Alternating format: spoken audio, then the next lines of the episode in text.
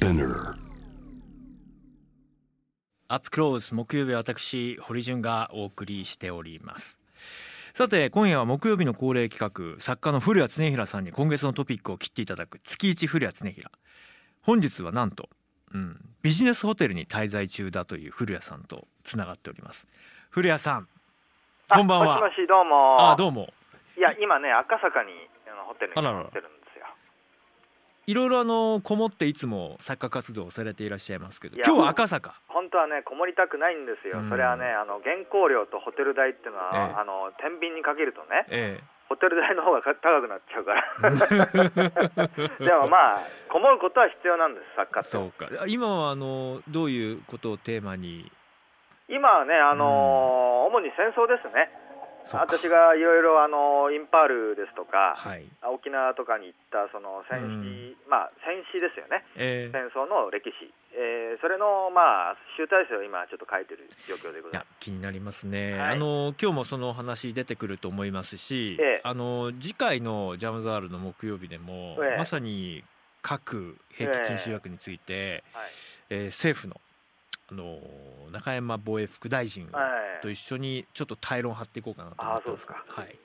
さて、えー前回のご出演が12月24日クリスマスイブで。早いですね。あっという間にもう1か月経ちまーしたね。なんか2週間ぐらいの印象ですよね。うん、あの年末年始のトピックとしては古谷さん個人ではいかがでしたか、個人ではね、い。あの正月の前にですね、あの自分の車愛車がですね、はい。壊れてしまいまあら。それで今修理中でね、えあのちょっとあのえ長引いてるんですね。まだ台車なんですよ。ん。で、僕はあの古いガソリン車に乗ってまして。ええ。で古いガソリン車の居心地っていうのはすごく好きなんですよ。はい。でまあ15年落ちぐらいの車に乗ってるんですけどね。えでまあこれを手放すつもりもないし、えうん。今まあ脱ガソリン車政策ってことをやってますけどね。ええはっきり言ってええ。古い車を大事に乗ってる方が、ええ。え僕はよっぽどエコだと思いますよ、えうん。うん、だって新しい電気自動車とか普及させたいと思ってるんでしょうけどええ。それを作るのにだってエネルギーかかるでしょ？そうなんですよね。まだまだ、あのーバッテリーをねどうやってじゃあ再利用していくんだろうかとかえ電気自動車などを作るときに関わるじゃあエネルギーや、ええ。それにまつわるまあ CO2 の排出問題っていうのはどうなのかとか。えそうなんですよ、まあ過渡期ですからね。古い車を大事に乗っている方が、多分あの燃費等々はその瞬間的には悪いのかもしれないけど、え大まかに言ったらコスト的には環境的には僕はエコだと思うし、うん。でも日本は逆なんですよね。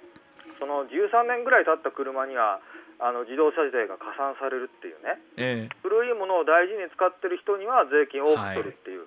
わけのわからないあの自動車政策をやってるって、これは僕は車ユーザーとしてはちょっと腑に落ちないななんて思ってますけどね。さていろいろおプライベートも終わりでしたけれども、はい。2021年の幕開けいろいろありました、ええ。えーアメリカ国会議事堂にトランプ支持者が乱入4人が亡くなる、は緊急事態宣言1都3県に再び発令、はい。現在は北海道愛知大阪などを含め11都府県に拡大、えーそして冒頭もお伝えしましたが通常国会がスタートしコロナに関しての特措法の罰則などが議論されているということでした、はい。で一方で、えーリスナーの皆さんからもいろいろなメッセージが届いておりまして、はい。えー皆さんからぜひこれ古谷さんの意見も聞きたいというのははい。昨日の菅総理の、はい。まあ、生活保護があるじゃないかという発言はい。ですね。これ給付金10万円再支給ないんですかという問いに対して、はい。まあ、考えていませんと、えまあ、そのために生活保護があるじゃないですかとい。った発言が SNS 上ではかなり注目をされました。これについていかがでしょうか、えいやあの生活保護っていうのはあの国民が生存権として受給する固有の権利ですからえあの筋論としては間違っていませんけれども皆さん知っての通り生活保護を受けるべき人がうん。どの程度生活保護を実際に受けてるのか、ええ。まあ、これを補足率と言いますけれどもこれが非常に低いですよね日本の場合は、えーこの現状を鑑みてじゃあ生活保護がありゃいいじゃないかっつったって実際に受けるべき人は補足率っていうのはもう本当に3分の1とか場合によっては統計の取り方でいうともっと少ないわけですよね。はい。そうするとじゃあこれはそういう発言は私は大変無責任だと思いますよね。うん。少なくとも生活保護を受けるべき人、うん、そういう人たちをまんべんなくケアした上でそういうことを言うんだったら、まあ分かりますけども。今、それすら至ってない状況ですよね。そうですよね。それを必死に NPO とか、うん、そうそういった方たちがあの政府の代わりにこれは行政を補助してるようなもんでしょ？はい、ええ、そういう中でいやあんたら困ったんだから生活保護受けりゃいいじゃないですかっていう言い方はね、うん、やっぱり行政の長としては僕は不適格だなと思いますし。これあのコロナの給付の在り方もそうなんですけれども、はい、まあ、こんなに吸った問題してマイナンバーの制度などを導入したのに、はい、きっちりとその個人個人の今どこに再分配が必要でどこは今十分なのかとかそういう把握もできないまま、ええ。コロナ対応もこうした給付の話もむちゃくちゃ大雑把なっていうのはこんなんで果たして本当にデジタル庁なんかできるんですかと。一丁目一番地はそういった再分配の仕組みちゃんと作ることなんじゃないですか？とか思います、ね、まあ今年、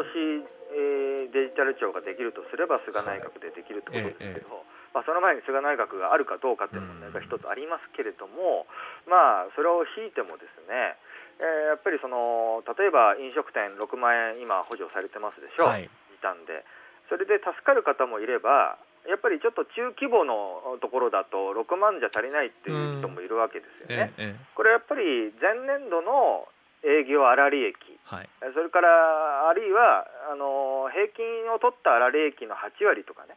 7割とかそういうその個個別の事例に沿って給付しないと僕は不公平だと思いますよ。ありがとうございます。さあ今月、はい、古谷さんが選んだテーマ教えてください。はい、えー、核禁止条約についてですね。ありがとうございます。はい、ね、核禁って言いますよね。はい、えー、1月の22日、核兵器禁止条約が発行されました。はい、えー、僕もあの広島や長崎のえー、あの皆さんと一緒にオンラインでのシンポジウムなども開催したんですけれども、はい、おさらいすると2017年国連総会で採択された世界で初めての、はい核兵器全廃を目指して核兵器を法的に禁止する条約です、はい、まあ、しかし、えー、いわゆる国連の常任理事国で核保有国の5大国は不参加、はい、えー、そして一方日本はこれはあの議論の中、えー、議決に関しては棄権し、はい、えー、外務省政府の答弁では、まあ、核保有国と非核保有国の分断を招いてはならないからということで、はい、えー、まあ、アメリカの核の傘にあるということもあり、えー、不参加です。ただ、まあ、核廃絶というのは掲げているんですがアプローチが違うと言ってますね。はい、えー、国連の加盟国地域193のうち86カ国が署名して52カ国が批准をしたということです。はいえー、来週はアップクローズ現職の防衛副大臣中山康秀さんを迎えます。ただ僕自身がいつもこれは本当に皆さんと議論したいのは、もちろん核兵器禁止条約には賛成ですけど、核なき世界の安全保障ってじゃあ一体何なんでしょうかと。ここをねしっかり議論したいなとも思ってます。古谷さんなぜこの核禁核兵器禁止条約について取り上げたいとあのやっぱり核禁止条約というのは日本が参加してないとまあ、他にも韓国とか他の国も参加してないんですけれどもやはりこの条約に参加しないっていう日本のある意味の決断というのが今の日本の戦後の日本の国の在り方ですよね。それの矛盾を露骨に示してるんじゃないかなと、うん、あそういうふうに思ったからこれを取り上げたいんですよね。うん、うん、で、えー、まああの端的に言うとなんで核禁止条約に日本が参加しないのかと。うんまあ、端的に言いますと、これ、核禁止条約にもし参加したとしたらですよ、日本国内に一切あらゆる核兵器っていうのは、まあ、あ備蓄なり、持ってくることなり、自分で作らないとしてもですよ、ええ、これはできないことになるんですよね、うん、当たり前ですけど、うん、核廃絶なんだから。ところが日本は、えー、非核三原則と言っておきながら、今この瞬間にもですね、まあ、沖縄とか佐世保とか横須賀とか、まあ、あるいは日本の領海どこか分かりませんけれども、えー、在日米軍の原子力潜水艦とか原子力空母におそらく核弾頭があるでしょう。で、えー、その状況で、えー、核禁止条約に、えー、署名してしまうとこれイコール日米日米安保条約をこれ破棄することになりかねないですよね。だって日本に一切置いちゃいけないってことになるんですから、えー、そういうことは、これはだから日本が核禁止条約に参加しないっていうのは、まあ、いろんな理由を述べる人いますけれどもね、それは核の傘とかじゃあ突き詰めていったら僕はないと思いますね、それは日米安保条約を破棄せざるを得なくなっちゃうから、だとそうですよね。それが嫌だから参加しないわけです。でそれが本音なんですよ、えー、で一方で、えー、歴代の内閣日本の内閣は比較三原則、これは佐藤栄作内閣の時に作ったもんですけれども、比較三原則というのを堅守しながらも、在日米軍の核の持ち込みについては密約とか、あるいは黙認をして、そのあの持たず作らず持ち込ませずの3番目、持ち込ませずについては、実はこれ、あの全く虚構だったわけですよね。そうですね。公文書が明らかになって、はい、民主党政権下ですかね。そうですね。そうだったのかということは白日のもとにさらされました、えー、それから日本自体も歴代の例えば中曽根防衛庁長官の時代とかですね、えー、えー、池田隼人それから佐藤栄作の内閣の時代でも日本政府自身が核兵器を作れるにはどうしたらいいかということの研究指示を実はしていた歴代の自民党政権で、こういう事実があるんですよ。ですから日本は非核三原則と言っておきながらそれは表向きの対面であってね実は核兵器保有とかねあるいは核兵器の持ち込みこれについてはあのすごくアンビバレントなね実際とは違う立場をずっと戦後取ってきたわけですよ。この矛盾が明らかになるからそれは核兵器禁止条約にそれは署名できるわけがない。だから逆に言うとなんで条約に参加しないのかこれはとんでもないって言うんだけどもこれは実は日本政府の真意を汲み取れば、まあ、当然っちゃ当然ですよね。皮肉な言い方ですけど。そういうことも言うことができる。っていうことですね。ですからここは議論するべきはじゃあ本当にじゃあ日本が一つの独立主権国家として防衛の分野も自前でやる、うん、で目の前の中国や、ええ。ー、そして朝鮮半島、はい、向き合うこう核の脅威とは具体的に自分たちでどう、まあ、え、克服していくのかという知恵を絞る、はい、そういう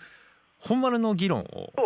するべきだと。だから核禁止条約に参加するしないとかっていうのは入り口なんですね。うん、最終的には本の防衛をその核兵器を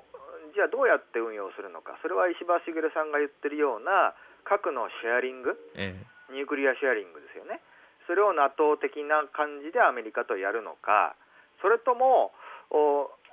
それこそ日米安保条約をほとんど骨抜きにして、うん、本当に非核っていうことを貫いて日本から核を一切なくして核禁止条約に参加するのかそれとも日本が独自に核戦力を持って自主防衛するのか、うん、この3択だと思いますよね。うん。だからこの3択についてずっと多分戦後日本の中ではタブー視されてきて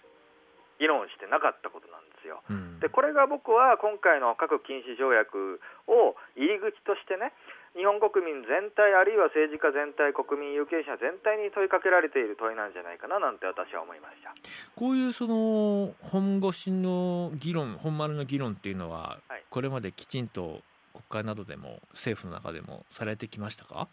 えーとですね、あの一応ですねあの1998年に北朝鮮からテポドンが打ち上げられましたよね、はい、その時にあの日本の安保関係者は大大変なショックを受けましてそれは日本の本土を通り越して太平洋に落ちたわけでしょ、あのミサイルが。それであのいよいよこれは北朝鮮が核弾頭を搭載したね、えー、長距離ミサイルを撃つ能力があるということで日本でもそれまでタブーだった日本核武装論っていうのが大体98年頃から保守界隈をまあ、きっかけとして自民党の中でもそういうことを言う人がポツポツ出始めました、うん、だからここ20年ですよね、核兵器、まあ、実は小池さんとかも実はそう言ってるんですけどね、えー、あの議員の時にはね。だからここ20年、そういう議論はされてきたんですけれども、えー、じゃあ実際にどうするかっていうところまでは言ってません。うんさあ今夜の大きなテーマは核兵器禁止条約です、えーはい、戦後初国連で初めての国際条約ですね、はい、え2つ論点を示していただきました、はい、で3つ目4つ目5つ目。先ほど出たニュークリアシェアリングですけども、ええ、このニュークリアシェアリングについてももう少し解説していただいてもよろしいですか、はい、あのニュークリアシェアリングっていうのは読んで字のごとく核の、まあ、管理権といいますか、うん、核の発射権限を、まあ、いわゆる、え、米軍と日本側がシェアするということでこれが実現しますと日本が準核保有国みたいな感じになると。で実際にこれは NATO 諸国ではもうアメリカとやっております。で、まあ、核は持たないんだけども使用権限をシェアするということですから、うん、まあ、非常に抑止力としては、まあ、あるといえばあるんですね。もともと NATO が、まあ、ソ連に対抗するためにドイツ、イタリア、ベルギー、オランダなどにアメリカが所有する核を持っているというニュークリアシェアリング。であのまあ、さっきも言いましたけど、じゃあ、あの日本があの独自で例えばアメリカ抜きにしてね、核武装するとなったらですね、あのその技術はあるんですけれどもあの日本の全国にあの第一撃で撃滅しえない核兵器の基地なり、うん、核兵器保有の原子力潜水艦的なあるものを散らばって置いとかないといけない、うん、ですからこれ、一発作っただけじゃだめなんですよ、えー、えー、だから30発、少なくとも50発ぐらい核弾頭を作らないと、核抑止にならない。でこれは現実的じゃなかろうということで石破茂さんとかが提唱しているのはこのニュークリアシェアリングなんですけれども、うんうん、なんですけれどもねこれは NATO でやってると今堀さんはおっしゃいましたね、はい、でもねこれは要するにこれ何なのかっていうとアメリカとの軍事的な交渉駆け引きなわけです、はい、政治的なる、うん、でもね日本ってニュークリアシェアリング以前に日米地位協定ですら著しく不平等どころか、うん差別的な条約になってるわけでしょ？そうですね。日本の空の管理さえ日本では自由にできない、はい、米軍で好きなように決められてしまうおっしゃる通りですね、うん、それすらできてないのにニュークリアシェアリングなんてできます？っていうことが僕は言いたいですよね、うん、今あのツイッターでねあの来てますよ、古谷さんと堀さんと、やっぱりそのこの核の話をするのにもやっぱこう国がどれだけじゃあきちんと透明性を持ってあのーうん、交渉ができるんでしょうかと、はい、やれ密約だ沖縄のね返還だって核の基本と波っていうふうに言ってたのに、はい、結局蓋を開けてみたら核は持ち込まれてたんだって言って騙し討ちですからね、うん。まあ騙し討ちっていうかその核あの平和のための原子力発電所平和のための核利用だっていう表面と、実際には核兵器保有をあの模索しそしてアメリカ軍の核のに依存した体制を作ってきたっていうこの戦後の日本の国家そのものの矛盾ですよね、これが今明らかになってるんじゃないかなって気がします。僕ね古谷さんこの間、あのその長崎広島の、えー、まあ、被爆者の方被爆賛成の方、えー、そしてずっと平和運動に携わってこられた方々といろいろ議論した時に、はい、核に関しての、えー我々のこう見方もバージョンアップしなきゃいけないんじゃないんですかって話をしたんですよ。いわゆるこう核を持ってるだけでお互いが抑止になる時代、えー、戦略的な核から小型で小規模な限定的な破壊という戦術核のあり方、えー、だから戦略的な核の時代から戦術的な核の時代になった時に、はい果たしてそれに追いつく議論を私たちはできているのか、はい、そもそもこの核をどうするかっていう議論がパブリックでされてない中、ね、核だけはどんどん進化していく。そうなんですよ、うん、こういう状況についてもすごく僕は危機感を感じるんです、ね、だから今核実験っていうのは実はほとんど必要がないわけですよね、うん、スーパーコンピューターで全部臨界前までシミュレーションができるとでこういうことになっていくと今あの核大国米ロっていうのはお互い核戦力を削除してますけれどもそれでもお互い6000発ぐらいずつ持ってるんですよ。で、ね、結局、この6000発かけに1万発以上の核を米ロで持ってるんですけれども、これって結局はね、使えない兵器なんですよね、結局はあの、お互いに使ったらお互いが滅びちゃうから。ですから、今あの、そのためにトランプ政権なんていうのはすごく言ってたのはね、使える核なんだと。例えば広島型原爆の10分の1程度、えー、長崎型原爆の8分の1程度、えー、このぐらいだと大体まあ半径500メーターぐらいが焦土と化すんでしょうけれどもこれだと使えるのですよ。限定的な局点だとね、でもそのなんか規模の問題なのっていう気もするし、そうですよね。で結局その要するに広島、長崎の惨劇があってああいう規模のものは使わないけれども、えー、じゃあちっちゃくしていったら使えるんじゃないのかっていう話になっちゃいません？それはおかしいですよね。じゃあじゃあ10万人だったらよくないけども、うん、じゃあ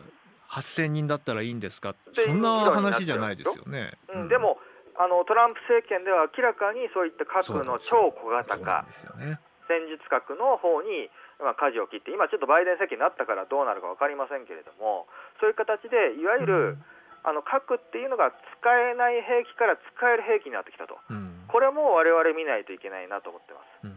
はい、論点さらに。はい。そうですね。えーと、まず今あの、核禁止条約っていうことは日本は参加していませんけれども、あの厳然たる事実としてねあの、核兵器を最初で最後に使った国はどこかと、これはアメリカなんですね、当たり前ですけど、そうですね、兵器としてはね。えーえー、ですからあの、いわゆる日本の反核団体とか、まあ、もちろんいろいろすごく皆さん頑張ってらっしゃいますけれども、一番やっぱり比較の矛先に向けられるべきなのは、私はアメリカだと思います。うん、アメリカが率先してね、核の廃絶っていうことを言う。だから日本日本のできることっていうのは限られてますけども、少なくともオバマ、トランプ、それからバイデン政権に今なりましたけれども、あなたたちは核の加害国でしょ、核を最初で最後に使った国じゃないかと、うん、であなたたちが核拡散を恐れることはよくわかるけれども、うん、あなたたちには道義的な、あるいは人類の歴史的な責任があるから、まずアメリカが核をゼロとは言わないけど、ええ今の10分の1ぐらいにするあなたたちに責任があるでしょっていうふうにアメリカに対して僕はもっとねなんかこう言うべきだと思うんだけど、うん、ちょっとねそこ腰が引けてるんですよね。そうですよね。右も左も。確かに古谷さんおっしゃるように世界の核の話をするならまずアメリカですよね。そうでしょう。まあ話ができる本来の関係でもあるわけでしょ、うん、だってこっちが核については被害者なんだから、あのもちろんいろいろね真珠湾とかあったけれども、核についてはこちらが被害者なんだからまずねアメリカさんあの同盟関係を続けるのはいいけどもだったらアメリカが率先して核廃絶を言う、なんかこう、日本が唯一の被爆国だから核廃絶の旗振り役をするんだっていうのは、僕は大変いいことだと思いますよ、うん、いいことだと思うんだけども、本来は加害者が責任取るべきじゃないですか。そうですね。だと思いません。うん、でそこをね、なんかね、うん、日本の保守も腰が引けてるし、うん、日本のね、リベラルっていう人もね、えー、なんか腰が引けてるんですよ。でもうちょっとアメリカに責任追及したって、私はいいと思いますね。あのー、古谷さん、はい、まさに、じゃあ、その、核廃絶を目指しますと。はいなくした後に、ええ、じゃあ何をもって世界秩序とするのか、はい、この辺りもしっかりと見据えた上で主張するのは大切な点なんじゃないかなと思うんです。大切ですね。あの一方でね核は必要だっていう論者って今でも根強いんですよ。はい、っていうのはね核の抑止の時代っていうのは、まあ、今でもそれがありますけれども冷戦時代っていうのはね米ソがお互いに核を打ち尽くしたらね、うん人類が滅びちゃうわけですよ、えー、もう米ソ関係なく、はい、だから核は使えないんだっていうね、うん、これは相互確証破壊っていう理論が米ソで成り立っていたわけですよね、はい、だから核戦争って結局起こりませんでしたよね、うん、だから代理戦争は起こりました、はい、朝鮮戦争とかベトナムとか。ところがあの核戦争は起こらなかった。結局核抑止っていうのは有効だったんだっていう議論が今でもあるんです。えー、でそれに対して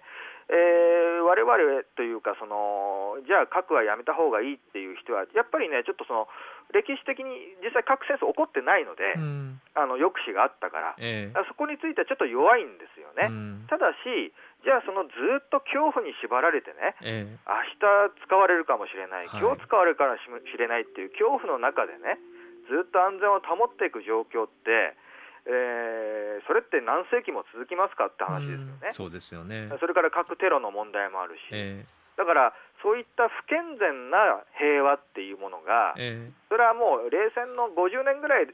間だったら有効かもしれないけどね、うんうん、1000年、2000年続くもんじゃないと、えー、そういった形で、やはりこの包括的なね、あのー、防衛力の調整とかですね、やっぱり外交に筋を置いた、うん、まあ、もちろん僕は軍隊ゼロにするっていう論者じゃないので、はい、軍隊は必要ですよ、うん、ただし、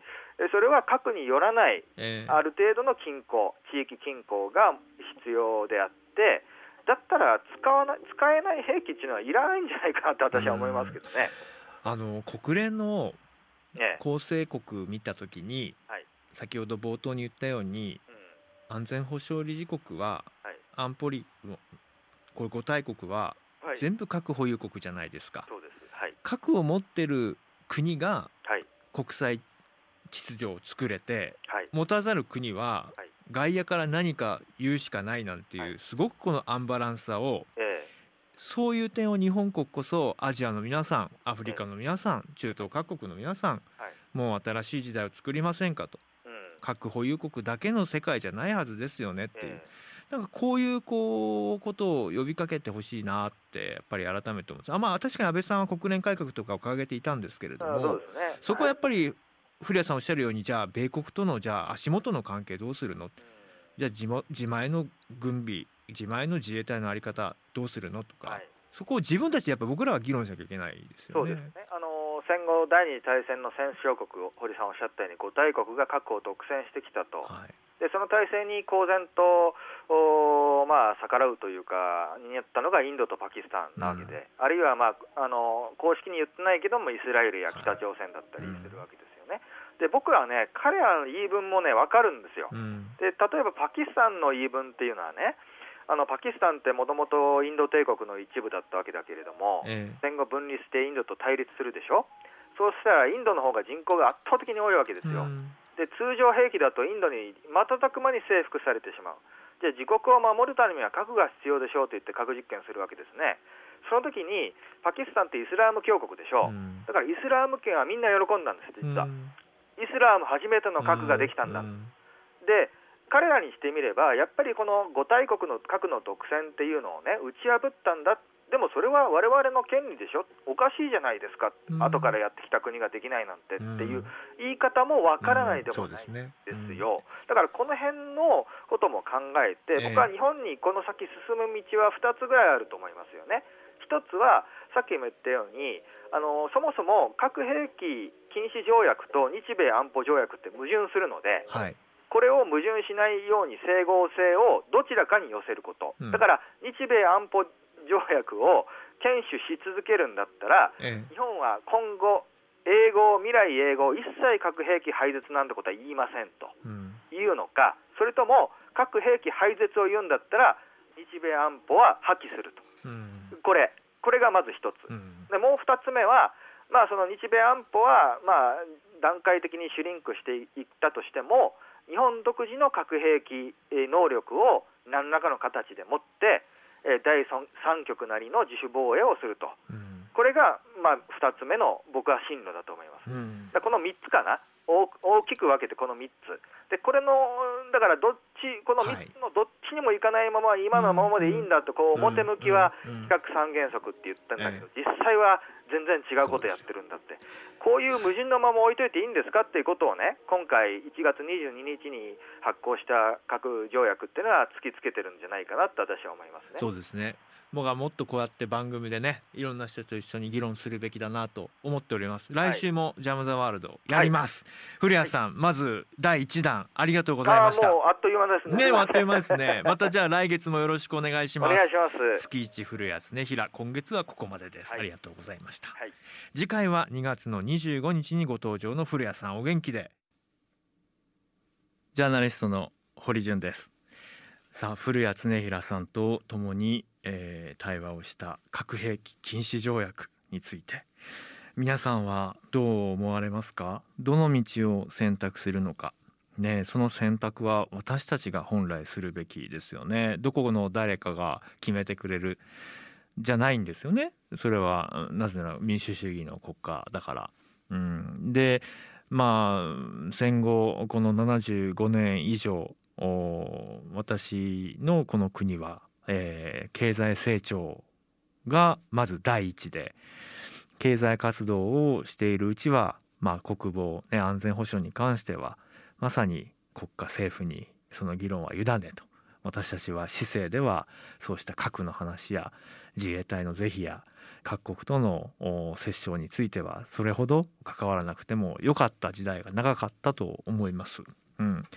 でも僕はあの放送の中でも言いました。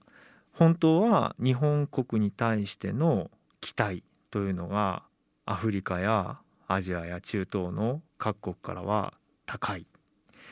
ということをコロナ以前に各地を回って肌で感じました。やっぱりこのねアメリカに原爆を落とされた。でその後平和憲法を掲げ、えー、軍を持たない国として成功した成長した。だからその日本に対してやはり期待をしたい。あなたたちはアメリカではない。欧米ではないからだという。そうしたこうあの声をやっぱりこう背負って交渉する先進国の一国でありたいなってやっぱり思うんですよね。うん、アメリカとの関係皆さんどういう関係が望ましいと思いますか？まず最初の段階としてはやはりあの日米地位協定の見直しであったりとかフェアな関係をどう築くのか、うんまあ、番組でもたびたび取り上げてきましたけれども民間の航空機の航路一つとってもやはりこう米軍基地があるからここは通れないとかね、えーまあ、関東でいうと横田空域という広い空域がありますけどああいった空域の存在などについてもじゃあ本当に政治課題として真正面から議論する議員を議会に送り込んでいるでしょうかとか、うん、なんかそういうことをやっぱりこうお話ししなきゃいけないですよね。うん、難しいテーマだからちょっとわからないんでって言ってたら分かってる人たちだけのルール作りになってしまいます。うん、中東のねやっぱり僕あのパレスチナのガザに行った時のあの停電が続く中で一家の課長が胸に手を当てていや本当にあなたたちが世界の不均衡のためにこうしてここまで足を運んで支援を続けてくれることに感謝をしますというふうに頭を下げてくれた。やっぱり世界のアンバランスさをどう是正するのかっていう。この間言ってました本当に。あの長崎の被爆賛成の林田さんが。うん。だって核を持ってる国が力を持つ。こんな不均衡ありますかと。核を持ってないから発言力が弱い。そんなことありますかって。どの国も本来対等でしょって。そうだよなって。そのまあ構図の中に私たちは核を保有する側の陣営に今いるわけですよね。うん、そういうことにもやっぱり気づきが必要だなと思ってます。ただこれ僕自身まだまだ本当にどうしたらいいんだろうかって考えている途中なのでリスナーの皆さんと一緒に考え続けたいんですね。なので次回は、えー、中山防衛副大臣政府は今回の核禁核兵器禁止条約について改めてどう見ているのかそしてまあ中山防衛副大臣自身は国連の機関を日本特に広島に誘致したいという運動も続けてきた一人ではありますですから現実的な現状を踏まえながら掲げる理想は何なのかそのために選ぶべき選択肢はどういったものがあるのかということを改めて議論します。ぜひ皆さんも参加をしてください。お待ちしてます。